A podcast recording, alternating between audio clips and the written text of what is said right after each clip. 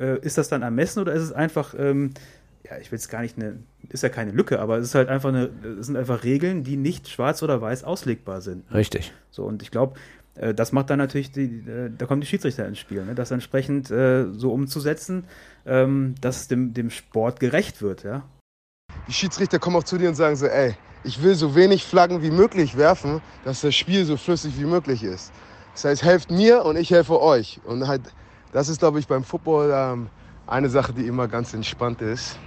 Emotionale Ausbrüche äh, gehen da zu weit, wo der Respekt halt äh, auf der Strecke bleibt. Ich muss sagen, ähm, mir wird zu häufig bei Social Media und auch von Trainern über die Leistung der Unparteiischen gesprochen. Gleichzeitig aber muss man auch sagen, dass mir manchmal so ein bisschen die Vergleichbarkeit fehlt, also die Linie innerhalb eines Spiels. Wie pfeifen wir jetzt als Trio? Pfeifen wir eine enge Linie? Lassen wir wenig Kontakt zu? Pfeifen wir eine großzügigere Linie? Lassen wir mehr Kontakt zu, wenn ein Spieler den Korb attackiert? Das ist manchmal für mich als Kommentator ähm, schwer festzustellen.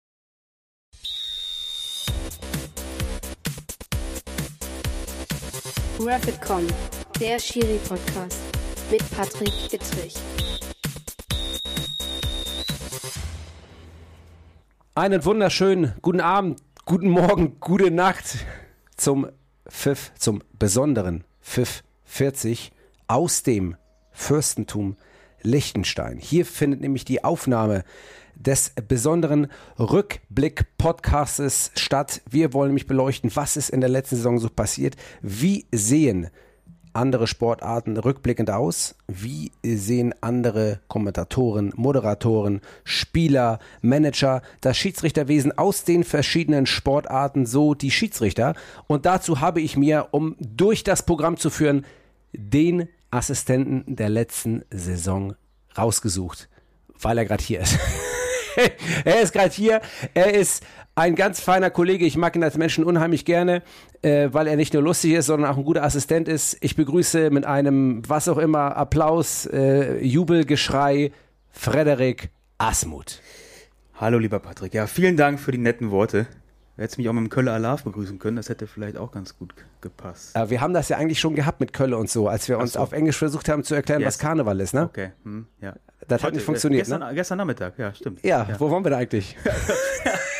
Im Fürstentum Liechtenstein. Ja, ja richtig, im ja. Fürstentum. Ja, Wahnsinn. wunderbar. Frederik, ähm, es ist schön, dass du hier bist. Also, das ist natürlich, weil du hier bist. Bist du hier? Ja. Und deswegen reden gefunden, ich, gerade, ich wollte eigentlich äh, mit jemand anders aufnehmen, natürlich abgesagt. Aber ist nicht so schlimm, äh, den nehme ich nächste Woche. Äh, Freddy, jetzt mal unter uns beiden Pastorentöchtern.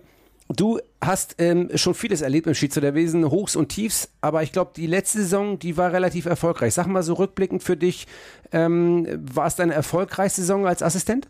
Ja, das kann man schon so sagen. Also natürlich das absolute Highlight ganz zum Schluss mit dem äh, DFB-Pokalendspiel und ähm, das war für mich persönlich natürlich mein absolutes Karriere-Highlight und hat die Saison eigentlich auch gekrönt.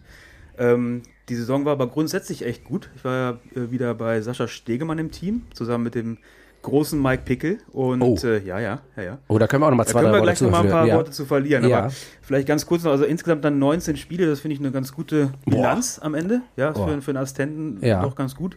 Das zeigt ja, dass es eigentlich ganz gut gelaufen ist. Und ja. Ähm, ja, kurz vor Ende hat mich dann tatsächlich noch Corona erwischt, sodass ich dann auch mal ein bisschen ausgefallen bin und ähm, danach noch mal ein bisschen krank gewesen. Also es war dann so ein bisschen heikel auch vor dem Pokalfinale, ob ich wieder fit werde und hab's dann zum Glück geschafft. Und das war so ein bisschen noch ein kleiner Knick, aber insgesamt unterm Strich war es echt eine, eine super Saison, ja, kann man sagen. Vielleicht zu deiner Person, äh, Freddy, äh, für die Zuhörer, wie lange winkst du schon in der Bundesliga? Was hast du davor gemacht? Hast du gepfiffen? Ähm, vielleicht einfach nochmal ganz kurzes, ganz kurzer Mini-Lebenslauf von dir zu deiner Person.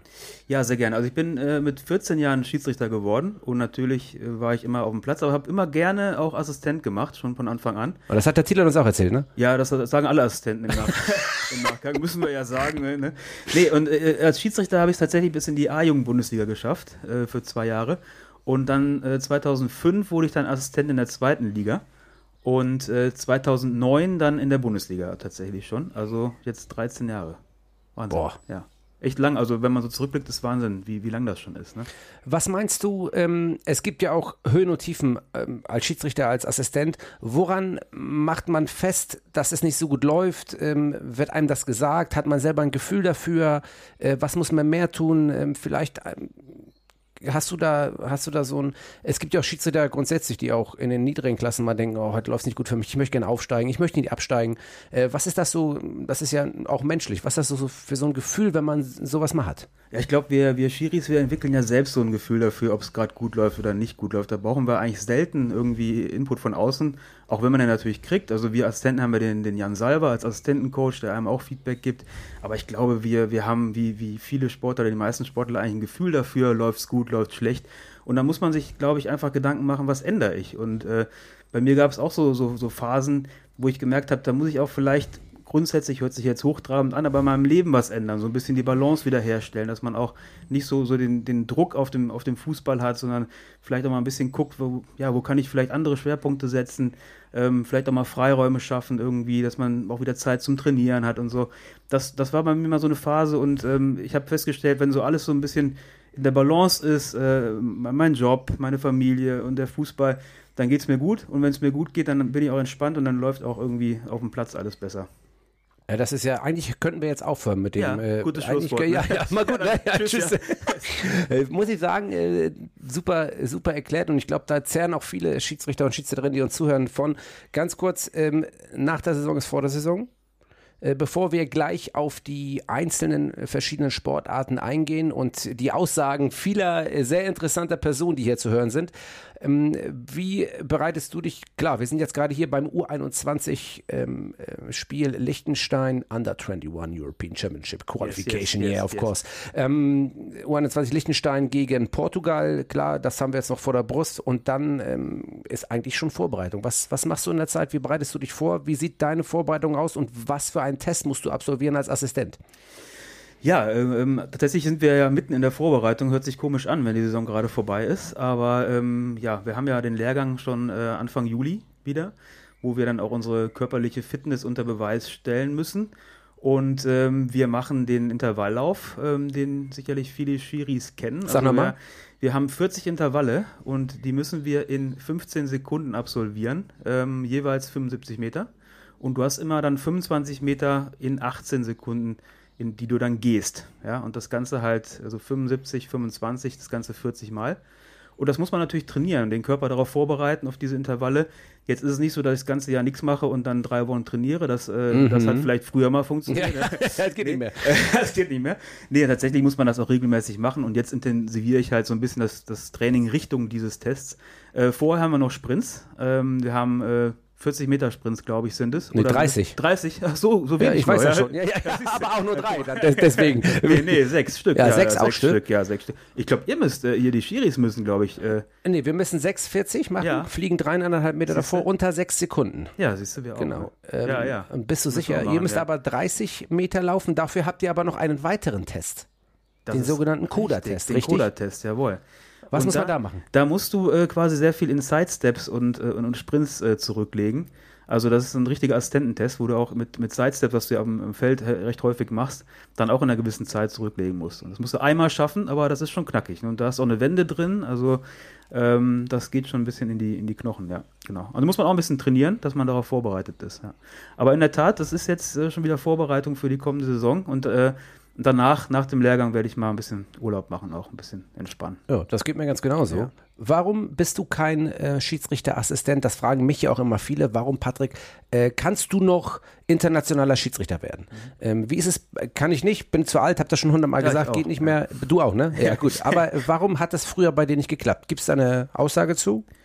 Ja, ich denke, äh, du musst halt zum richtigen Zeitpunkt äh, Top-Leistung bringen und äh, es muss auch jemand gesucht werden, der, der, der gerade auf die Liste kommen soll, auf die internationale Liste. Ähm, ich habe damals äh, zusammen übrigens mit deinem äh, bestens bekannten Freund Sascha Thielert Ja. auch einen internationalen Lehrgang gemacht. Und was- äh, wie heißt der? Der heißt CORE. Ja, Das ist also wie der Center innere of, Kern. Äh, Center of Refereeing Excellence, glaube ich. Ja, CORE. Ne?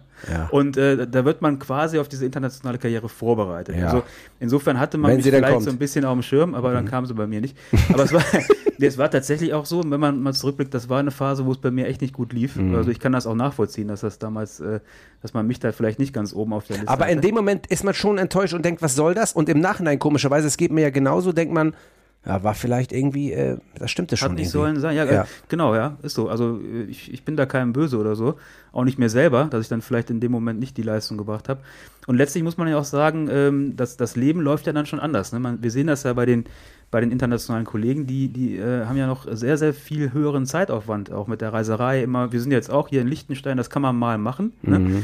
Aber die, die Kolleginnen und Kollegen, die das äh, regelmäßig machen, die müssen ja ihr Leben auch ganz anders darauf ausrichten. Ne? Insofern sag ich immer rückblickend so, äh, wer weiß, wofür es gut war. Ne? Ja.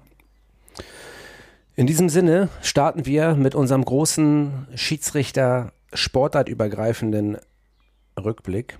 Ähm, welche Sportart nach Fußball interessiert dich am meisten? Jetzt sag aber bitte, nenn jetzt irgendeine, die ich hier habe. Also ich habe, ich behandle so die fünf. Hallenheimer, hast du? Äh, Habe ich nicht, ich habe auch kein Curling, aber ich habe so die fünf großen, habe ich auch nicht. Nee, ich habe auch kein Wasserball.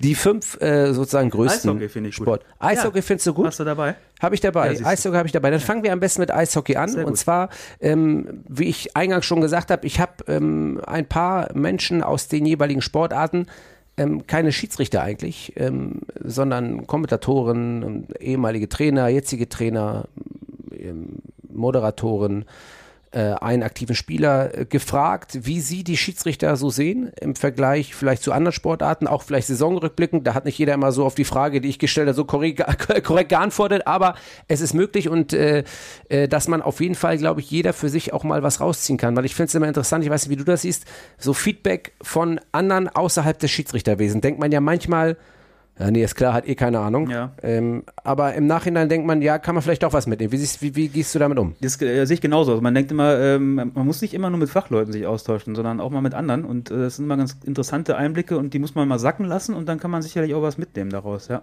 gebe ich dir recht. Dann starte ich einfach mal. Ähm, ich stelle zunächst einmal vor, wen ich denn alles hier dabei habe. Du hast äh, die Eishockey gewünscht. Ich fange mit Eishockey an.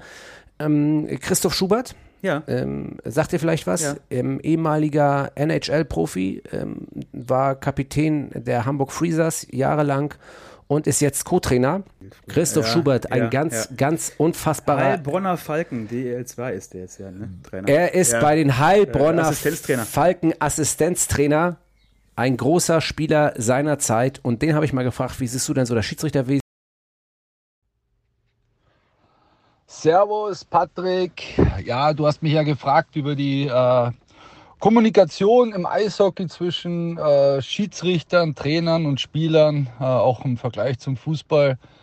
Ähm, ich hatte ja das Glück oder auch äh, die, die schöne Erfahrung, letztes Jahr im November beim Schiedsrichtermeeting vom Eishockey äh, vor Ort zu sein, mich mit den Schiedsrichtern ähm, naja, auszutauschen, ähm, was wir besser machen können. Und ich glaube, das hat man dann äh, auch gesehen, ähm, dass die Kommunikation zwischen Spieler, Trainern äh, mit den Schiedsrichtern auf jeden Fall verbessert worden ist. Natürlich gibt's immer wieder nochmal, ich sag mal, Aussätze, aber ich glaube, das ist völlig normal. Ähm, da glaube ich, kann man jede Sportart nehmen. Da ist einfach die Leidenschaft mit dabei. Aber ich glaube, der, der richtige Schritt ist gegangen worden, sich einfach mal zusammenzusetzen und dann eben auch gewisse Themen anzusprechen. Und ich glaube, alle Parteien, ähm, vor allem bei uns, waren dann auch froh, äh, dass es mal so einen Austausch gab. Und wir wollen es auch weitermachen, um dann auch, ich sage jetzt mal, uns alle weiterhin zu verbessern. Und das hat äh, auf jeden Fall viel Spaß gemacht. Ähm, und ich glaube, der, es geht auch in die richtige Richtung. Und ich glaube, wenn man so den Unterschied nimmt, ähm, zum Fußball ähm, ist halt da auch, dass es wird mehr gesprochen zwischen Spielern, Schiedsrichtern, auch Trainern, auch mal kurze, knappe Ansagen, das gehört dazu. Man kann nicht zu viel reden, ist auch klar. Aber ich glaube, äh, jeder ist da auf dem richtigen Weg und es macht Spaß und ähm, kann eigentlich da nur positiv in die Zukunft schauen, was Trainer, Spieler mit Schiedsrichtern zu tun hat. Ich wünsche dir was. Ciao. Er wünscht mir was. Ähm, hast Ja. du die Quintessenz der Aussage verstanden? Ich denke schon, ja. Also ich glaube, da, da geht es natürlich viel um die Kommunikation, Ja. ähm, nicht auf dem Eis, sondern tatsächlich äh, drumherum. Ja. Verständnis schaffen, gegenseitiges. Ähm, das finde ich ganz wichtig. Ähm, auch im Fußball wird das ja häufig gemacht, dass man runde Tische, wie es so schön heißt, bildet und sich Trainer, Vereinsverantwortliche und Schiris zusammensetzen, um halt Verständnis füreinander zu gewinnen. Ich glaube, das hilft tatsächlich. Ähm, nicht immer, hat er ja auch gesagt, Ja. äh, aber grundsätzlich sicherlich schon. Also der richtige Weg, wie auch Christoph Schubert meint. Absolut. Ähm, schon, ja. Aber wir kennen ja alle, ähm, ohne jetzt irgendjemand zu nahe treten zu wollen, wir wissen ja, äh, wie häufig es so ist, man macht sich runde Tische, man redet und alle geloben Besserung und dann äh, geht der Spot an und schon ist alles vergessen. Das gibt es natürlich auch, oder? Ja klar, das gibt es auch. Ähm, und trotzdem glaube ich, dass ähm, auch dann im Anschluss, wenn das alles so ein bisschen gesagt ist, das Verständnis auch wieder schnell wiederkommt, ja, und man dann doch wieder miteinander sprechen kann. Also man kann nicht sagen, das bringt dann nichts, wenn sowas passiert, finde ich, sondern es muss weiter miteinander gesprochen werden, um gegenseitig Verständnis zu schaffen. Ähm, das kann auf lange Sicht nur helfen. Freddy, du hast jetzt die Auswahl oh. ähm, zwischen Handball, zwischen Football, zwischen Hockey und zwischen Basketball. Wo habe ich denn am wenigsten Ahnung von? Ich würde mal sagen Basketball. Oh, Basketball habe ich zwei Stimmen. Oh. Ähm, einmal eine Kommentatorin Moderatorenstimme und einmal einen äh, ehemaligen Spieler und jetzigen Geschäftsführer der Hamburg Towers, Marvin Willoughby, habe ich gefragt, wie siehst du denn so das Schiedsrichterwesen, rückblickend oder generell im Basketball? Und Marvin Willoughby hat Folgendes gesagt meine Bewertung oder Meinung über die Schiedsrichter in der Bundesliga und im Eurocup. Also generell bin ich schon so ein äh, ähm, Schiedsrichter-Meckerer auf jeden Fall. Ähm, bin auch, glaube ich, äh, bekannt, um nicht zu sagen berüchtigt in der BBL. Ähm, obwohl ich glaube, ja, in den letzten Jahren war da schon eine klare Veränderung bei mir. Also es ist so, dass ich ähm, ja erstmal sehr, sehr viel Respekt vor, den, vor dem Job habe. Also ich will ihn auf gar keinen Fall machen. Das ist mir viel zu anstrengend.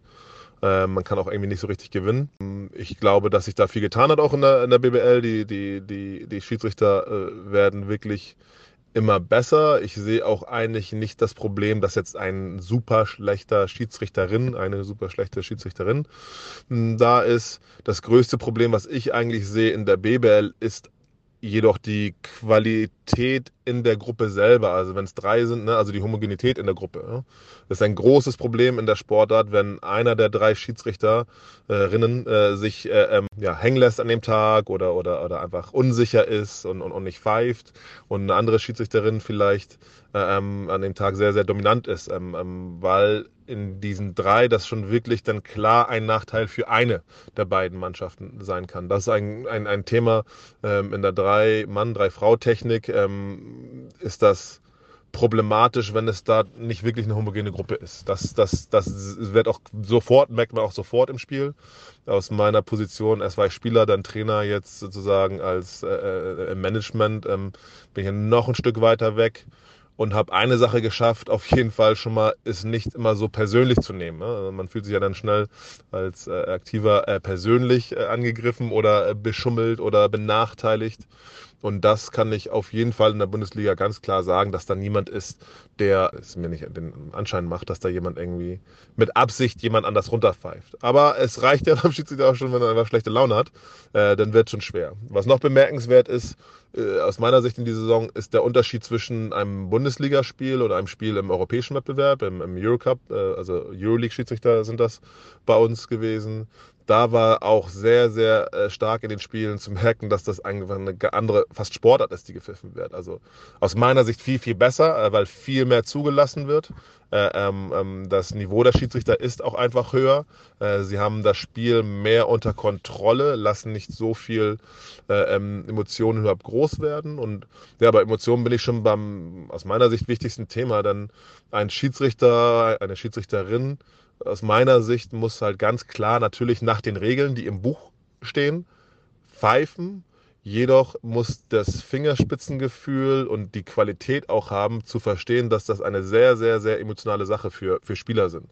Ja, nicht nur, dass man da rumläuft und völlig körperlich fertig ist, sondern man hat wirklich Druck äh, ähm, in den Situationen. Ähm, und ich bin ein großer Fan von Schiedsrichtern, die in der Lage sind, ihr Ego etwas zurückzunehmen und nicht nur über das, äh, die, die, die Kontrolle über das Spiel in dem Sinne haben, sondern zulassen, dass Spieler einen Impuls, eine Emotion rauslassen können. Wenn natürlich ein Spieler, eine Spielerin konstant immer weiter rumnägt, dann ist auch klar, dass man eine Konsequenz kommen muss, ne? man auch eine harte Linie da haben muss. Aber ähm, zu glauben, dass ein Spieler in der Lage ist, einfach ne, die Regeln so einfach zu befolgen und vor allen Dingen zu akzeptieren, vor allen Dingen in der Situation, wo es dann nicht zu seinem Vorteil ist, das ist wirklich sehr, sehr viel verlangt und da merkt man schon einen großen Unterschied bei erfahrenen Schiedsrichterinnen, die dann einen guten Weg finden, äh, den Spieler, auf den Spieler mal zuzugehen oder ihn einmal kurz äh, aus dem Weg zu geben, sogar auch mal aktiv wegzuhören. Ähm, dann aber auch wieder klar zu machen, so okay, das war jetzt der Punkt und jetzt bist du an, an, an der Linie, jetzt musst du dich auch irgendwie zusammenreißen. Also ähm, ja, ich ähm, kann also sagen, dass ich ähm, die, die, die Leistung in der BBL und auch gerade im Eurocup als, als, als, als gut empfinde. Woran weiter wirklich gearbeitet werden muss, ist, dass diese drei bei uns Schiedsrichter äh, noch besser zusammenarbeiten und dass da diese berühmte Linie auch äh, ähm, zu erkennen ist bei den Schiedsrichtern. Ähm, ähm wenn wir das hinkriegen, ähm, dann geht es sicherlich in die, äh, eine sehr, sehr gute Richtung, obwohl uns allen, glaube ich, klar ist, dass im Endeffekt am Ende des Spiels eine Mannschaft zufrieden und eine unzufrieden mit der Leistung des Schiedsrichters ist. Fangen wir gleich mit dem letzten Punkt an. Es gibt ja eigentlich drei, äh, drei Aussagen von ihm in seinem, in seinem Beitrag. Mhm. Ist immer eine unzufrieden? Nee, würde ich, würd ich so nicht unterzeichnen. Also sicherlich, wenn es ähm, äh, strittige Entscheidungen gibt, dann kannst du es keinem recht machen. Ja, ähm, das, das sicherlich. Aber ähm, es gibt sicherlich auch im Basketball äh, Spiele, wo beide Mannschaften zumindest nicht unzufrieden sind. Ja, ja das würde ich auch sagen. Ähm, das ist ja vergleichbar. Wir kommen aus dem Fußball, wenn jetzt ein Manager oder ein sportlicher Leiter eine Aussage tätigen würde über Schiedsrichterwesen und dann würde sich natürlich jetzt ein Schiedsrichter zuhören. Und da ich ja viele Schiedsrichter und Schiedsrichter aus dem Basketball kenne, ähm, ähm, werden die sicherlich auch schmunzeln und sagen, ja, vielleicht hatten einige Sachen recht, aber in einigen Sachen hat nicht recht. Also man ist es schon vergleichbar mit dem, was auch, glaube ich, sportliche Leiter auch teilweise aus der Bundesliga sagen. Also das, da glaube ich, da nimmt man sich nichts.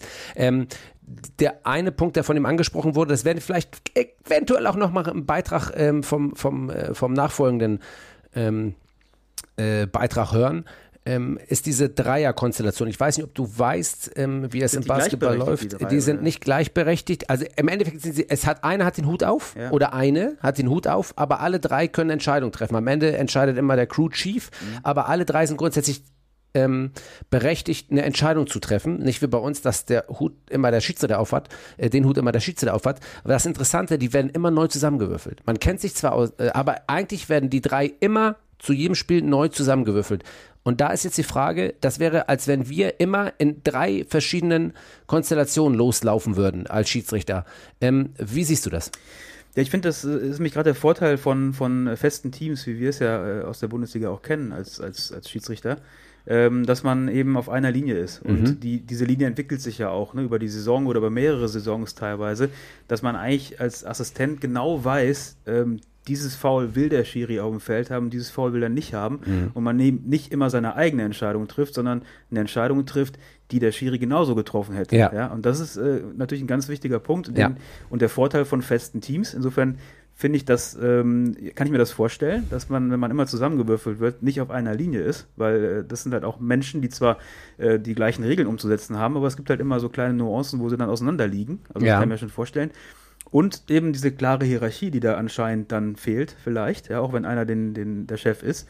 Ähm, die gibt es beim, beim Fußball natürlich auch, ja, weil wenn, wenn der Assistent draußen äh, über, über Funk äh, 70 Mal faul ruft, dann kann der Schiri auch sagen, äh, lass mich in Ruhe, mache ich nicht. Ja? ja? Und es kriegt keiner mit. So, Ganz genau. Äh, außer er hebt natürlich die Fahne, aber meistens ja. machen wir es ja über Funk. Ja. Und ähm, ich kann mir das durchaus vorstellen, dass, äh, dass das dann häufiger vorkommt, dass es da halt Ungereimtheiten gibt oder eben keine klare Linie vielleicht unter ja. drei. Ne? Ja, genau. Ja, also, ähm, ähm, liebe, lieber Benny Barth, äh, liebe Jana Ray, äh, liebe Anne Panther, äh, hört euch das ganz genau an, was wir hier zu sagen haben. Das ist absolute Qualität. Ja, absolut. die, ja, absolute Qualität, die hier über, äh, über die Mikrofone nach draußen ähm, getragen wird. Allerdings muss ich sagen, wer wirklich äh, Interesse am Schiedsrichterwesen im Basketball hat, der hört sich bitte nochmal die Folgen mit Benny Barth und mit äh, Daniana und Anne an, in der wir das Schiedsrichterwesen im Basketball wirklich gut behandelt haben haben und dann wisst ihr auch ganz genau, was zu tun ist. Aber äh, der zweite Punkt, ähm, das kennen wir ja auch, das Fingerspitzengefühl, das immer alle fordern. Ne? Und wenn ich überlege, ähm, Fingerspitzengefühl ist eigentlich ein Bruch der Regel, ne? weil ja. die einen, weil, gib mal dem lieber keine gelb-rote Karte, weil ähm, der ist ja so, dann, äh, das tut nicht Not. So und dann, ähm, ja, oder? Ja, also Fingerspitzengefühl gibt es für mich nicht. Ja, das ja. ist, äh, wie du sagst, also äh, Bruch der Regel ist eigentlich immer gefordert, ja, lass mal die Karte stecken oder so. Ne? Ja. Ähm, was, was, es aber schon gibt, ist sicherlich das, was er auch meint, Kommunikation ja, auf dem auf dem Platz. Ja. So, ich glaube, das hat er auch äh, damit gemeint, dass man halt auch, ähm, vielleicht ähm, spätere Entscheidungen verhindert, ja, indem ja. man halt vorher mit den Spielern spricht und sagt, hör mal, mach mal ein bisschen halblang. Ja. Ne, wenn, wenn du mal so drauf gehst, dann äh, muss ich dich leider bestrafen. Und das, das ist sicherlich eine, ähm, eine Kunst, die die Schiedsrichter drauf haben sollten. Ähm, äh, Entscheidungen, äh, spätere Entscheidungen verhindern, indem sie halt vorher in die Kommunikation gehen. Ja. Das ist die hohe Kunst, irgendwo ja, das ist die hohe ne? Kunst, absolut. Ja, Im Vorbeilaufen mal was sagen ja. oder auch schon vorm Spiel. Dicker. Ja, so, ne? Beruhig dich mal. ja, bleib doch mal äh, ruhig. was so. ist mit dir los? Ja. Genau, so, ja. ja. Und das, das hat er, glaube ich, auch so ein bisschen anklingen lassen. Ja, definitiv. Ich auch wichtig. Ja. ja, ist auch wichtig. Und ähm, äh, ich würde sagen, ähm, weil wir ja beim Basketball sind, hören wir jetzt einmal eine neutrale Stimme aus dem Basketball, aber eine, die sehr basketballaffin ist. Das ist nämlich der Magenta Sport, Magenta TV. Kommentator und Moderator Benny Zander, der auch sehr fußballaffin ist. Ähm, er leitet mit ähm, Alex Schlüter den ähm, Kicker meets The Zone Podcast, ähm, relativ bekannte Stimme. Äh, ein neuer Stern am Moderator und Kommentatorenhimmel. Er hat dazu Folgendes zu äh, sagen zum Schiedsrichterwesen. So, ihr Podcast-Nasen, ich soll was sagen zum Thema äh, Schiedsrichterei im Basketball. Vorab gestellt muss ich sagen, ja, ich kenne mittlerweile, ich mache das jetzt äh, für Magenta Sport, die Übertragung in der BBL schon seit 2014, also dann tatsächlich jetzt schon eine ganze Weile. Ich kenne mittlerweile auch einige, viele der äh, deutschen Basketballschiedsrichter ganz gut, also sind unterm Strich alles sehr äh, nette Mädels und Jungs, das muss man mal äh, vorausschicken. Ähm, ja, und vielleicht so ein paar Unterschiede. Also einer der wichtigsten Unterschiede ist ähm, im Vergleich zum Fußball, es gibt drei Schiedsrichter, Schiedsrichterinnen im Spiel, die sich ähm, also dann auf verschiedenen Positionen einfinden, je nachdem in welcher Hälfte äh, der Ball gerade ist, um dann eben mit dem Sechs-Augen-Prinzip die zehn Spieler und auch die Fouls und das Festhalten oder was auch immer es dann da gibt, abseits des Balls gut überblicken zu können. Das ist der größte Unterschied. Es gibt für Respektlosigkeiten ähm, ein extra Mittel des sogenannten technischen Fouls. Das äh, führt dann automatisch zu einem Freiwurf für die gegnerische Mannschaft. Äh, was heißt Respektlosigkeiten? Also das ist wirklich relativ klar auch im Regelbuch äh, festgeschrieben. So Dinge wie Abwinken in Richtung des Unparteiischen, auf den Zustürmen, auf die Schiedsrichterin irgendwie einbrüllen, ähm, Fouls schinden, versuchen zu ziehen, die eigentlich gar keine Fouls sind. Also für viele Dinge, die, ich sag mal, respektlos gegenüber dem Unparteiischen, der Unparteiischen oder gegenüber äh, dem Spiel selbst sind. Da ist eben dieses Mittel des technischen Fouls da, ähm, was insofern interessant ist, ähm, als dass ich da auch schon mit dem einen oder anderen Fußballschiedsrichter mal drüber gesprochen habe und äh, die da durchaus äh, aufmerksam zugehört haben. Also ich habe mich zuletzt zum Beispiel mit Benjamin Brandt unterhalten, der sogar äh, privat ein großer Basketball-Fan ist. Und da haben wir lebhaft darüber diskutiert, ob sowas vielleicht als Zwischenstufe für ähm, oder vor einer gelben Karte nicht auch vielleicht mal ja, Einzug finden könnte. Ansonsten, wie gesagt, sind das größtenteils alles extrem angenehme äh, Damen und Herren, die wir da in der BBL haben. Ähm, ich muss sagen, ähm, mir wird zu häufig bei Social Media und auch von Trainern über die Leistung der Unparteiischen gesprochen. Gleichzeitig aber muss man auch sagen, dass mir manchmal so ein bisschen die Vergleichbarkeit fehlt, also die Linie innerhalb eines Spiels. Wie pfeifen wir jetzt als Trio? Pfeifen wir eine enge Linie? Lassen wir wenig Kontakt zu? Pfeifen wir eine großzügigere Linie? Lassen wir mehr Kontakt zu, wenn ein Spieler den Korb attackiert? Das ist manchmal für mich als Kommentator ähm, schwer festzustellen, was ist jetzt eigentlich gerade erlaubt, was ist nicht erlaubt. Das ist natürlich für die Spieler, für die äh, Aktiven auf dem Feld extrem wichtig zu wissen, was denn jetzt gerade ähm, erlaubt ist, weil man sagt ja immer so schön, Basketball ist ein körperloser Sport, aber es gibt trotzdem extrem viel Kontakt und man kann das, die, das Regelwerk so oder so auslegen. Da würde ich mir manchmal wünschen, ähm, dass es noch ein bisschen klarer auf dem Feld ist, zu erkennen, was wollen die Unparteiischen heute? Ist die Linie, ist die Leine länger oder ist sie ein bisschen kürzer? Trotzdem wird mir generell ein bisschen zu viel, vor allem von Fanseite, vor allem bei Social Media, auf die Schiedsrichter rumgeknüppelt. Wir haben teilweise sehr, sehr gute Schiedsrichter, äh, Schiedsrichterinnen in äh, Deutschland und ähm, ja, wie gesagt, vor allem auch sehr angenehme Menschen mit dem man auch vor oder nach dem Spiel sich mal ganz gut unterhalten kann. Das ist vielleicht mal so ein kleiner Einblick zum Basketball. Saisonfazit fällt mir jetzt ehrlicherweise schwer. Es gab auch ein paar Fehlentscheidungen, die relativ äh, deftig waren, aber die Saison ist noch nicht rum und generell würde ich sagen, sind wir da eigentlich ganz gut aufgestellt. Ist jetzt so meine Meinung. Liebe Grüße und bis bald. So, du hast gehört, äh, äh, Benny Zander, ein guter Junge, ähm, hat auch so ein bisschen ähm, die, diese, dieses Trio angesprochen, das sich immer, ja. immer, immer homogen funktioniert. Ähm, und ähm, das haben wir eben schon behandelt, aber auf der anderen Seite hat er natürlich auch gesagt, äh, hat jetzt vielleicht nicht viel mit Rückblick zu tun, aber dieses ähm, Anlaufen von Spielern, das kennen wir ja auch, oder? Ja, technisches Foul. Vielleicht sollten wir das mal einführen im Fußball. Ne? Ja. Ich habe auch schon drüber nachgedacht äh, und vielleicht ähm, schlagen wir gleich die Brücke zum Football. Mhm. Ähm, denn ich war ähm, am letzten äh, Sonntag oder vor, ja, ich, also zumindest war ich an irgendeinem Sonntag. Nee, es war ein Samstag, ich weiß es nicht mehr. Siehst du, soweit ist es schon. Irgendwann Wochenende. Ja, ja. Das ist, wenn man immer frei hat, wie du. das gibt's doch nicht. Das kann ruhig wahr sein. Das war eh Acker und dann kriege ich ja. immer so eine Sprüche jedes Mal zu hören. Äh, ich finde das schlimm. Ähm, ich war beim Football und auch da gibt es zum Beispiel, wenn du ein faul machst, wird die Flagge geworfen, dann gibt es eine Unsportlichkeit und dann wird das ganze Team bestraft, dann müssen die fünf Yards zurück. Das heißt also, der eine sagt irgendwie, du bist doof oder was auch immer, jetzt ein blödes Beispiel, aber der sagt irgendwie, der hält den oder unsportlich oder was auch immer und dann wird das ganze Team bestraft und muss fünf Yards zurück. Ähm, wir hören jetzt mal Kasim Edebali. Edebali, ich weiß nicht, Edeballa auf Instagram auf jeden Fall, super Typ, ähm, ehemaliger NFL-Footballer, spielt jetzt bei den Hamburg Sea Devils und er hat diese außergewöhnliche Sprachnachricht an mich geschickt. Und zwar Refs in Amerika, in der NFL besonders. Ich würde sagen, der, große Unter der größte Unterschied, ich als Footballer, wenn ich, äh, wenn ich Fußball angucke, so, du würdest niemals zum Ref laufen. Also, kennst du das, wenn du eine gelbe Karte gibst oder ein, ein, ein, ein irgendwas pfeifst, was, was die Leute nicht mögen? Die, die Spieler kommen zu dir ins Gesicht, weißt du, und dann debattieren sie. So, dafür kriegst du sofort 10.000 Dollar Geldstrafe. Halt, halt so eine Sache. Das heißt, halt dieser, es ist auf jeden Fall sehr viel, ich, ich habe das Gefühl, viele Footballer haben ein bisschen mehr Respekt vor, vor den Schiedsrichtern. Auch wenn Call ist, der nicht da ist, so, du kannst halt nicht mit denen reden, weil sonst kriegst du vielleicht eine Geldstrafe. Das heißt, du guckst sie nur an, schüttelst deinen Kopf und gehst wieder zurück ins Huddle. Die Kommunikation eigentlich auch ist immer, ist immer relativ gut mit Schiedsrichtern. Ich weiß nicht, wie das beim Fußball ist. Also ich glaube, das ist sehr, weißt du, ich meine, du machst deinen Job, die Spieler machen ihren Job. Aber wenn wirklich was ist, weißt du, dann gehst du zum Schiedsrichter und sagst, ey, pass mal auf hier, guck mal bitte, ob der hier mich die ganze Zeit hält. Ähm, und der Schiedsrichter sind, sind, sind, eigentlich immer entspannt, sagen, alles klar, ich guck mal. Ähm, und dann kommt er auch zu dir, sagt so, ey, oder, oder was auch noch gut ist, so wenn, wenn du zum Beispiel eine Strafe bekommst, zum Beispiel beim Kickoff, wenn wir anfangen zu laufen, dann dürfen wir uns nicht bewegen, bevor der Ball gekickt wurde. Und ab und zu ist es auch sehr, sehr eng und dann kommt der Schiedsrichter ab und zu, kommt, kommt zu dir, ey, ganz ehrlich, du warst eigentlich offside, ich hätte eigentlich eine Flagge werfen müssen. Nächstes Mal, pass bitte auf, wann es losgeht. Und halt diese Kommunikation zwischen Spielern und, ähm, und Schiedsrichtern, das ist immer ganz gut, weil auch die Schiedsrichter kommen auch zu dir und sagen so, ey, ich will so wenig Flaggen wie möglich werfen, dass das Spiel so flüssig wie möglich ist. Das heißt, helft mir und ich helfe euch. Und halt, das ist, glaube ich, beim Football ähm, eine Sache, die immer ganz entspannt ist. Aber natürlich es ist kein perfektes, es gibt keinen perfekten Menschen, wo jeder, jeder Call, jede Pfeife perfekt ist.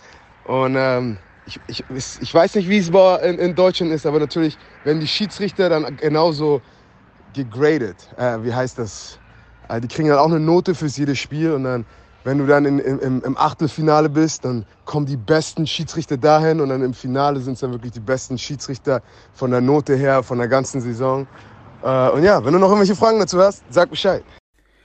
Ja, helf mir und ich helfe euch. Total interessanter Punkt, ne? Finde ich, find ich cool irgendwie. Ja? Äh, wenn ich, äh, ich finde, da hat ganz viel, äh, du hörst ja, das äh, Kasim äh, ist aktiver Footballer, ein super Typ, ähm, trägt, glaube ich, das Herz auch auf der Zunge und hat aber total interessante Aussagen getroffen, dass dieses, ähm, dieses gegenseitige nicht gut ist im Sinne von, wir, äh, ich sag mal, bekriegen uns auf dem Feld, sondern wir arbeiten zusammen, wir sind irgendwie eine Truppe. Helft mir, ich, ich helfe euch. Ähm, vergleichbar auch, was er gesagt hat mit diesem Kickoff, ähm, dass man nicht loslaufen darf. Wenn du zu früh losläufst, dann wird da eine Fahne geworfen. Vergleich, vergleichbar, wenn der Torwart bei uns 18 Sekunden den Ball hält, ja, äh, genau. obwohl eigentlich vielleicht nur sechs bis acht erlaubt sind, dass man irgendwann mal zu dem hingeht, nicht beim zehnten Mal sagt, ey, meine, kick die Murmel jetzt weg, sonst muss ich irgendwann mal einen indirekten Freischuss da reinknallen. Macht natürlich, weil es Ermessenssache ist. Ne? Aber ähm, was, was du, Frederik, dazu? Ja, das, das, Thema, was wir gerade auch hatten, ne? Kommunikation, ja, also vorbereiten, miteinander. Ja, also auch mal sagen, äh, wie du sagst, mal im Vorbeilaufen sagen, aber das war jetzt das letzte Mal, jetzt beim nächsten Mal muss ich, muss ich das pfeifen oder äh, beim nächsten Mal kriegst du eine gelbe Karte oder die, die Geschichten. Ja, das ist, äh, die meisten Spieler nehmen das ja auch dankbar an Und letztlich hilft es dem Spielfluss, das hat er ja auch gesagt. Das äh, habe ich noch nie so betrachtet, aber letztlich sind doch beide Parteien, Schiedsrichter und Spieler, daran interessiert, dass das Spiel läuft, ja? Ja. Dass das gespielt wird und nicht die ganze Zeit unterbrochen wird. Und Ja. äh, finde ich super. Und ähm, das andere ist, ich glaube, ich werfe heute Abend auch mal meine Fahne. Was meinst du, wenn ich das heute auf dem Feld auch. Nee, beim Fußball nicht so. Ich muss mich, liebe Flagge Zuhörer, ich muss ja. mich in aller Form für meinen Gesprächsgast entschuldigen. Da sind manchmal Ideen, die sind einfach, ich, wir machen, die Entschuldigung. nehmen hier einen professionellen Podcast auf und da muss ich mir so, ja, sich jemand anders ein. ja, ja, ja, du liebe Güte. Nee, aber Thema Kommunikation. Ja. Also das, ist ja, das sagt er ja auch. Und Ja. das finde ich, finde ich ganz, ganz, ganz interessant. Ja. Das haben wir jetzt auch in mehreren Beiträgen ja schon gehört. Ja. Ähm, das ist, glaube ich, das Entscheidende, dass man nicht auf, aufs Feld geht und sagt, ich, äh, ich entscheide jetzt hier heute. Ich pfeife alles kurz und klein. Alles kurz und klein. Und Only macht- nach Rules, ja, ne? Dann Genau. kannst du nämlich alles richtig machen am Ende und trotzdem sind alle nicht zufrieden mit dir, Genau. Ne? Ja. Guter Punkt. Ähm, und weil wir so viel bei Kommunikation waren, habe ich eine Idee. Wir wechseln mal, weil der nächste, die nächste Sprachnachricht äh, von auch von einem aktiven Hockeyspieler nämlich, der ähm, redet über eine ganz andere Sache, die wir hier noch nicht behandelt haben, die aber eine großen, einen großen Aussagewert äh, von Refitcom Referee Fitness Community hat. Vielleicht könnt ihr euch schon denken, worum es geht. Ich lasse mal ablaufen. Tobi Hauke. Tobi Hauke, aktiver Hockeyspieler, mehrfacher Olympiasieger, Weltmeister. Also ich er glaube, der hat alle Meistertitel, die es gibt. Ähm, neben Moritz Förster, eigentlich, ich, er erwähnt den auch viel zu häufig, den Förster. Eigentlich ist Tobi Hauke, äh, Tobi Hauke der, der viel geilere, muss man ganz ehrlich sagen. Soll ich mal abspielen? Ja, lass doch mal ablaufen. Ja, ich lasse ihn mal ablaufen jetzt. Ja, aber der Tobi Hauke, großartiger Klick Typ. doch mal drauf da. Ne, ich mach mal fertig jetzt, pass auf. Ja, also im Hockey ist ja grundsätzlich mal so, dass das anders als im Fußball, ja, haben wir zwei Schiedsrichter äh, auf dem Feld, die auch miteinander verbunden sind, also miteinander kommunizieren können. Das hat sich in den letzten Jahren deutlich nach, nach vorne entwickelt. Ist natürlich super gut, ähm, aufgrund der Schnelligkeit des Spiels. Ähm, Im Grundsatz muss man aber sagen, äh, sind dann doch eigentlich noch mehr Probleme als Vorteile da. Ähm, das Schiedsrichterwesen ist nicht professionell. Also die Jungs, die, die bei uns pfeifen, ähm, kriegen wirklich eine minimale Aufwandsentschädigung äh, plus die Reisekosten erstattet für ein Bundesligaspiel. Also da sprechen wir wirklich noch nicht mal, glaube ich, vom dreistelligen Betrag pro Spiel. Und das ist natürlich keine wahnsinnig große Motivation für Nachwuchs. Und so ist es einfach so, dass wir viel zu wenig Schiedsrichter zur Verfügung haben. Ähm, in Anführungsstrichen auf den gleichen Pool seit Jahren immer wieder auch zurückgreifen ähm, müssen und auch wollen, was ja auch nicht immer schlecht ist. Da ist natürlich viel Erfahrung vorhanden. Aber du weißt es ja selber, Nachwuchs ist schon, ist schon auch wichtig. Ähm, die, die Jungs, die jetzt am Wochenende pfeifen, die gehen alle einen, einem geregelten Job unter der Woche nach und zum Teil auch Familie und ähm, haben so auch beispielsweise in den Pausen, Saisonpausen, ähm, nicht wahnsinnig viel Vorbereitung. Das macht natürlich wie jeder irgendwie ein bisschen individuell, aber in den Vorbereitungsspielen äh, pfeifen wir auch, auch, auch unsere Co-Trainer bzw. Auswechselspieler die Spiele. Und erst zur Bundesliga kommen die Schiedsrichter wieder dazu. Ich denke, ist schon so ein, so ein Kernproblem, dass, dass dann einfach viele Schiedsrichter auch dabei sind, die das seit Jahren machen, aber die auch fitnesstechnisch nicht auf der Entwicklungsstufe sind, wie der Sport sich entwickelt. Also es geht nicht so schnell, ähm, wie es bei uns auf dem Platz, Platz sich verändert. Ähm, aber sie pfeifen halt trotzdem noch weiter, weil sie A natürlich Spaß dran haben und das auch gut machen, aber B, weil auch mangelnde Alternativen da sind. Und ähm, gerade die fehlende Vorbereitung merkt man dann doch am Anfang der Saison, muss man schon sagen. Mhm. Ähm, nichtsdestotrotz muss man, muss man schon sagen, auch, auch das Thema Kommunikation sind, glaube ich, sind wir in unserem Sport schon gut. Die Schiedsrichter versuchen da mit den Spielern schon in Kommunikation zu treten und, äh, und lassen da auch Kommunikation auf gesitteter Ebene zu, ähm, was äh, natürlich ein schmaler Grad ist. Du kennst es selber, es kann dann ausufernd werden und auch zu viel werden. Da bin ich natürlich auch ganz weit vorne dabei. Aber es ist trotzdem auch, äh, zumindest aus Spielersicht, angenehmer als Schiedsrichter zu haben, die diese Kommunikation komplett unterbinden von Anfang an und ähm, so das auch nicht ermöglichen, dass die Spieler, sag ich mal, ein bisschen Dampf ablassen. Ja, aber alles in allem, glaube ich, haben wir da echt einiges zu tun. Wir müssen es professionalisieren. Die, die Schiedsrichter müssen mehr Geld dafür bekommen, dass sie auf höchstem Niveau pfeifen, äh, mehr Motivation auch haben, sich äh, top vorzubereiten und mehr Konkurrenzkampf auch, auch haben, um sich selbst ans Leistungsmaximum zu bringen. Ich glaube, da sind wir seit Jahren leider schon einfach auch ein Stück weit weg. Ja, Interessant, ne? interessant, äh, klar. Ähm, wir können das natürlich jetzt nicht nachvollziehen. Ähm, ich habe ähm, allerdings mit Michel Meister und Ben Göntgen, den Top-Schiedsrichter und Schiedsrichterin, der Schiedsrichterin im äh, Hockey auch schon gesprochen. Ich glaube auch, dass das so ein bisschen anklang, dass genau das das Problem ist. Natürlich haben wir das Thema Kommunikation. Anscheinend wollen alle, dass wir mit denen reden, oder? Wir müssen reden. Wir müssen mal einen Kurs machen auch, oder was? Ne?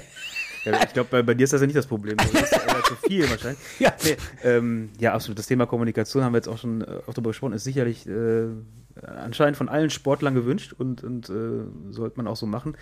Das andere Thema ist Thema Professionalisierung, finde ich natürlich auch spannend, ne? Ja. Äh, auf andere Sportarten zu gucken und ähm, ja, äh, es, ist, es ist halt wie es ist. Im Fußball ist äh, vielleicht auch ähm, grundsätzlich mehr Geld, mehr, mehr Fokus drauf ähm, dass es da auch in Anführungszeichen einfacher ist, ähm, etwas professionellere Rahmenbedingungen für die Schiedsrichter zu finden und auch Nachwuchs zu kriegen, weil wir auf, aus einem größeren Pool dann auch schöpfen.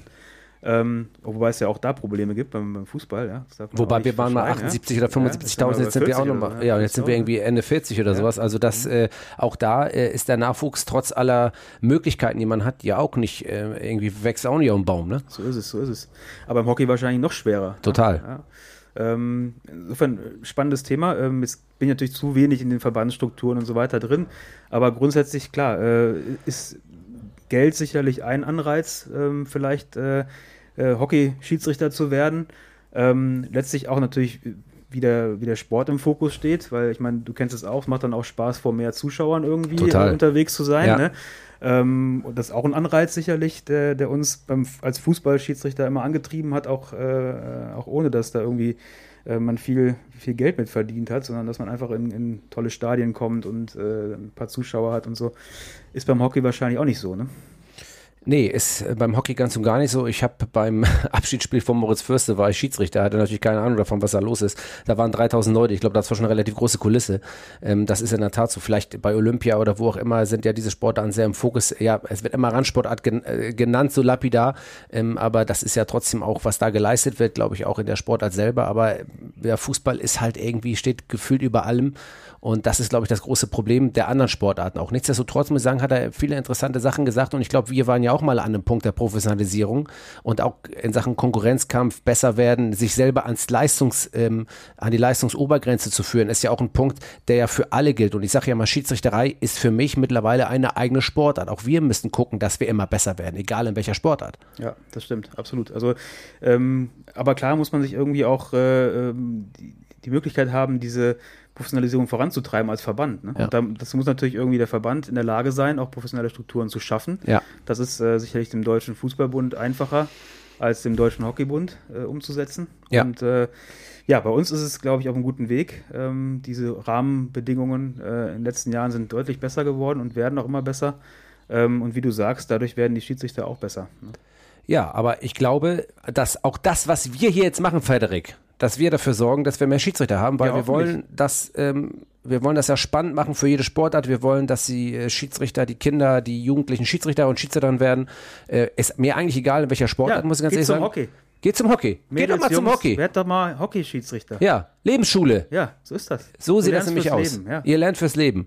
Und jetzt habe ich die letzte Sportart, die große. Hallenheimer. Äh, äh, ja. es fängt auch mit H an. Ah. Es ist Handball. Yes. Und das ist in der Tat eine wirkliche Analyse der letzten Saison, auch im Schiedsrichterwesen. Dazu habe ich mir eine, die Stimme äh, des deutschen Handballs aus der Medienwelt geholt, nämlich von Sky, der Kommentator Carsten Petschika. Hat auch mal ab und zu mal Fußball gemacht, ja, war bei Union, ist aber der Topmann äh, in Sachen Kommentatoren bei Sky in Handball ganz häufig auch mit Kretsche und auch mit Pommes Pascal Hens zusammen.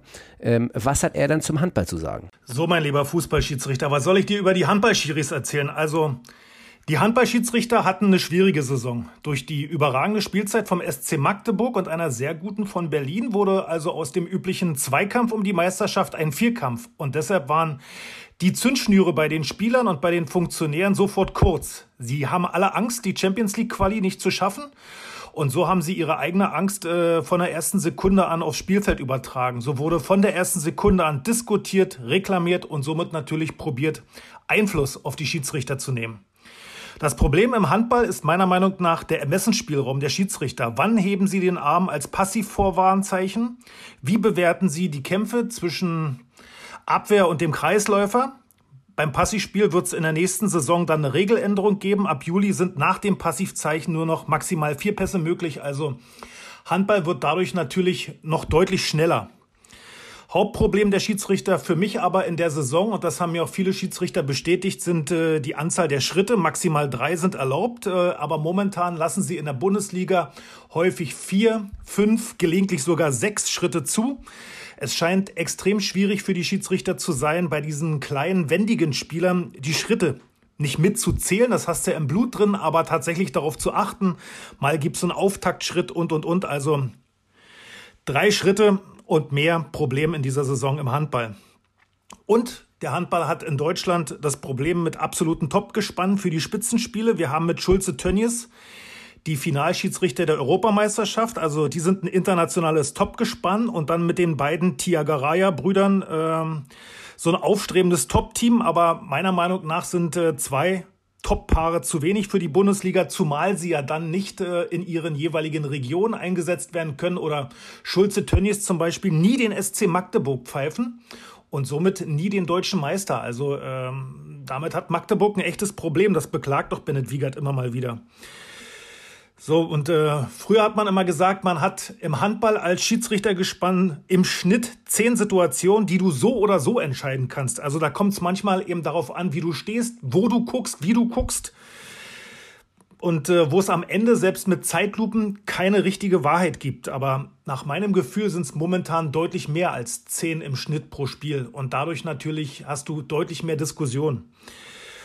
Und da Handball häufig in den letzten Sekunden mit dem letzten Wurf oder dem letzten Schiedsrichterpfiff entschieden wird, wird natürlich im Handball auch sehr viel über die Unparteiischen diskutiert. Es kommen nach jedem Spiel Zuschauer zu mir an und sag mal was zu den Schiedsrichtern. Die waren da heute eine Katastrophe dabei. Ja, du diskutierst fünf, sechs Mal darüber, aber äh, war am Ende ja meist nicht spielentscheidend. Also in den letzten Minuten probieren die Schiedsrichter sich da auch rauszuhalten. Aber trotzdem, der Zuschauer diskutiert natürlich.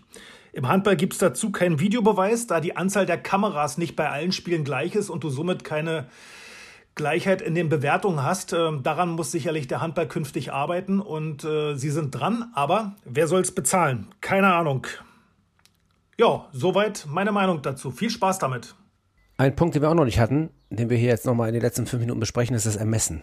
Ja. Ähm, was ziehst du daraus aus der Aussage? Vielleicht auch ähm, hinblickend auf den Fußball. Ähm, klar haben wir vom Handball nicht so, nicht so einen Riesenplan, aber ähm, es war von den drei Schritten die Rede, glaube ich, einmal als Quintessenz, also dass man das Ermessen irgendwie ausreizt, gefühlt oder sogar drüber geht eigentlich als das, was erlaubt ist. Auf der einen Seite, dass man nicht die Möglichkeit hat, das genau zu erkennen, weil es keinen Videoassistenten gibt vielleicht bei entscheidenden Situationen. Und das zweite war, dass sie anscheinend zu wenig, das ist ja, das ist die Meinung von Carsten Bitschika, ne? Ähm, ähm, dass sie zu wenig Top-Schiedsrichter haben. Ne? Das werden wahrscheinlich die Schiedsrichter selber anders sehen, wie wir ja immer auch. Ähm, ähm das ist, glaube ich, so das, was er, was er, was er meint. Ja, finde ich interessant. Also gerade das mit den Schritten hätte ich jetzt nicht gedacht, ähm, dass da jetzt äh, auch mal fünf Schritte zugelassen werden. Ja. Also äh, da, da ist für mich ja Regel ist Regel und das ist ja nun schwarz, schwarz oder weiß, ne? Macht er jetzt drei Schritte oder vier. Richtig. Äh, und dass man da dann ähm, bewusst, so habe so hab ich es jetzt rausgehört, es ist ja, ja, nicht so, dass sie es übersehen oder so, dass ja. es fünf Schritte sind. Ähm, bewusst dann mehr zulässt, das fand ich jetzt äh, sehr interessant. Und dann kann ich natürlich auch verstehen, dass ähm, dass er vielleicht die Handballwelt nicht so einverstanden ist, ne? weil wenn es mal so, mal so entschieden wird. Ne? Definitiv. Ja. Aber das kennen wir ja, dass uns vorgeworfen wird, dass wir mal so und mal so entscheiden, oder? Ja, äh, Thema Handspiel, ne? ist mir sofort eingefallen. Richtig, ne? also, ganz genau. Wo, wo, wir auch klare Vorgaben haben und wo es dann eben doch immer Situationen gibt, wo äh, ähm, in der Öffentlichkeit vielleicht nicht ganz nachvollzogen werden kann, warum jetzt Handspiel gepfiffen wurde oder eben nicht gepfiffen wurde. Ne? Ja, aber da sind wir ja genau bei dem Punkt und dann können wir auch vielleicht das Ganze abschließen eigentlich mit unserem Resümee, äh, gerade was so die Regeln und was so die, ähm, die Auslegung von gewissen Sachen betrifft und ich bleibe jetzt mal bei dem Punkt Ermessen. Ermessen ist ja eigentlich das, was auch Sportarten interessant macht, grundsätzlich, weil man das Spiel ja als Schiedsrichter ähm, so ähm, in die Bahn lenken kann mit den Regeln, dass das Spiel gut wird. Dafür sind wir auch zuständig als Schiedsrichter. Das vergessen ja die meisten immer, dass wir mit Vorteilssituationen und mit, mit Möglichkeiten, die wir haben in unserer Persönlichkeit, mit dem Ermessen, das Spiel in gute Bahnen lenken können. So, jetzt haben wir aber Situationen, wo man irgendwie sagt, nehmen wir mal wie gesagt, der Ball wird vom Torwart gehalten oder der wird, der rollt ein bisschen oder es gibt so viele Sachen, wo der Videoassistent nicht eingreifen kann. Er hat es beklagt hier, Carsten Pitschika, dass es keinen Videoassistenten gibt. Und wir sind mit dem Ermessen letztendlich auch immer mal wieder in der Öffentlichkeit auf Konfrontationskurs. Ja, ermessen. Äh, die Frage ist für mich immer, ist es ermessen oder ist es eben der Punkt, dass Fußballregeln oder generell Regeln im Sport immer ähm, ja, nicht schwarz und weiß auslegbar sind. Ja, das ist für mich, äh, gehört vielleicht zusammen, ne? Weil dann kommt das Ermessen vielleicht ins Spiel, bei solchen Punkten, wo eben nicht schwarz und weiß gilt. Also, ne, wir haben immer das, das Beispiel Ball im Tor, äh, ja, nein, ist Ja. schwarz oder weiß. Ja. So.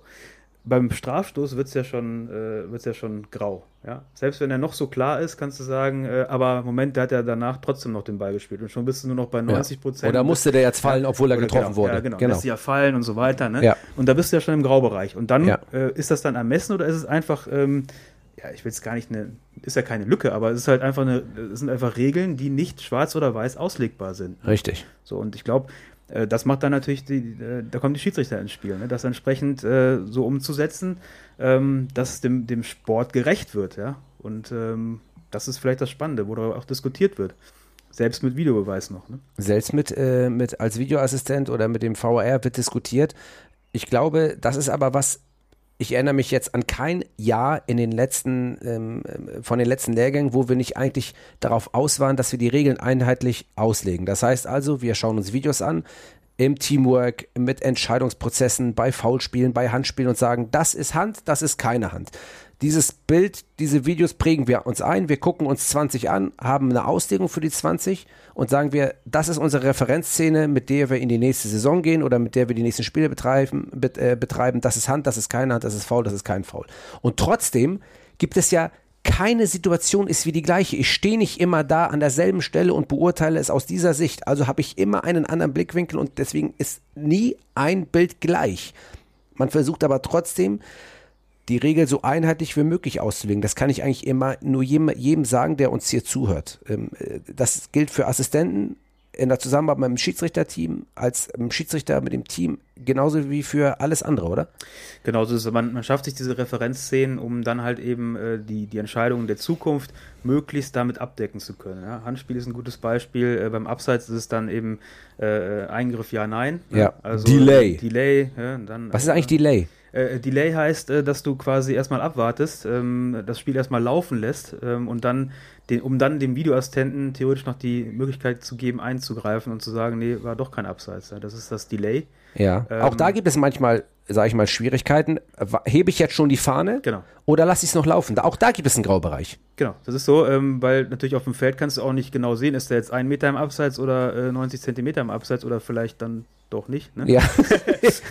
so, also sollte man schon sehen. Aber, Ja. ähm, und deswegen gibt es dann auch manche, die das dann halt vielleicht ein bisschen äh, bei, bei etwas klareren Abseits dann trotzdem Delay laufen lassen. Ja. Ähm, und manche vielleicht ein bisschen übermotiviert bei zwei Zentimeter Abseits schon winken. Ähm, Ja.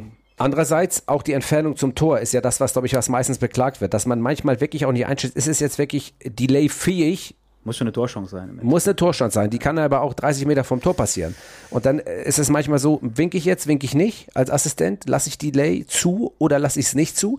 Und dann ist er im Abseits, dann nachher passiert ein Foulspiel oder ein hartes Foul oder eine Verletzung, sagt, das hätte der mal vorher gewunken. Aber es ist so gewollt, es ist die Regel, es, wir sollen es anwenden. Nur manchmal ist es halt schwierig zu sagen, wann hebe ich gleich die Fahne und wann lasse ich es laufen. Das ist total schwierig Ja, manchmal. genauso finde ich. blöd ist ja, wenn, der, wenn du sagst, ich wink das jetzt weg, weil er geht nach links außen und dann zimmert er von da den Ball im Winkel. Ne? Ja. So, äh, dann, Dann stehst du ein bisschen stehst doof da ne? auch. Ja, Ja, genau. genau. Also, ja, aber das ist klar, das ist auch schwierig. Ja. Einfach nur mal zur Erklärung, damit ihr auch äh, Ja, wisst. auch nicht leicht. Ne? Ey, ohne Witz jetzt, ne? Apropos, wir haben es nicht leicht. Ähm, das muss ich nochmal ganz kurz aufgreifen von Willoughby. Es ging ja darum, äh, ähm, äh, die haben Druck und man soll Emotionen zulassen. Vielleicht als letztes jetzt doch nochmal zu dem Thema, Druck und Emotionen zulassen. Ja, versuchen wir schon. Also ich bin jetzt auch ein Schiedsrichter, glaube ich, und du, glaube ich, bist auch ein Mensch, der auch Emotionen zulassen kann, aber die sind einfach für mich immer noch, und da bleibe ich dabei, Emotionen dürfen äh, Fehlverhalten nicht als Hauptargument dienen.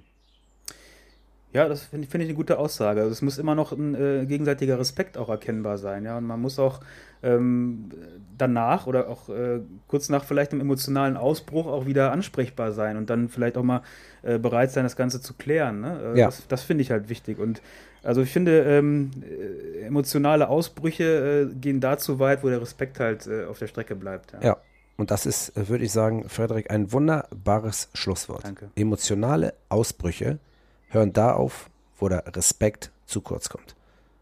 Großartig. Frederik Asmuth, ich Deswegen danke. hast du mich eingeladen, ne? Ja, deswegen habe ich dir für diese Aussagen habe ich dich eingeladen. Ich danke dir. Wir haben einen wunderbaren Saisonrückblick-Podcast gemacht und ich denke, vielleicht in der neuen Saison als nächstes, eigentlich ist es der letzte Podcast für äh, diese Saison. Äh, Vielleicht kommt noch einer, denn man könnte ja auch die Schiedsrichter und Schiedsrichterinnen aus den Sportarten auch was dazu sagen lassen. Mal zum Äh, Fußball. Zum Fußball und auch vielleicht auch auf die Aussagen, die getroffen wurden aus den, äh, von den jeweiligen Gesprächspartnern, die ich eingeladen habe, äh, per Sprachmemo. Finde Oder? eine gute Idee. Findest du Mach toll, ne? ja. Ich soll ich das machen, oder? Ja. Alles klar. In diesem Sinne, das war der Pfiff 40. Wir bedanken uns aus Liechtenstein. Es hat aufgehört zu regnen. Man sieht die Berge, man sieht Schnee, man sieht Sonne. Frederik Asmuth, vielen Dank. Ich danke dir.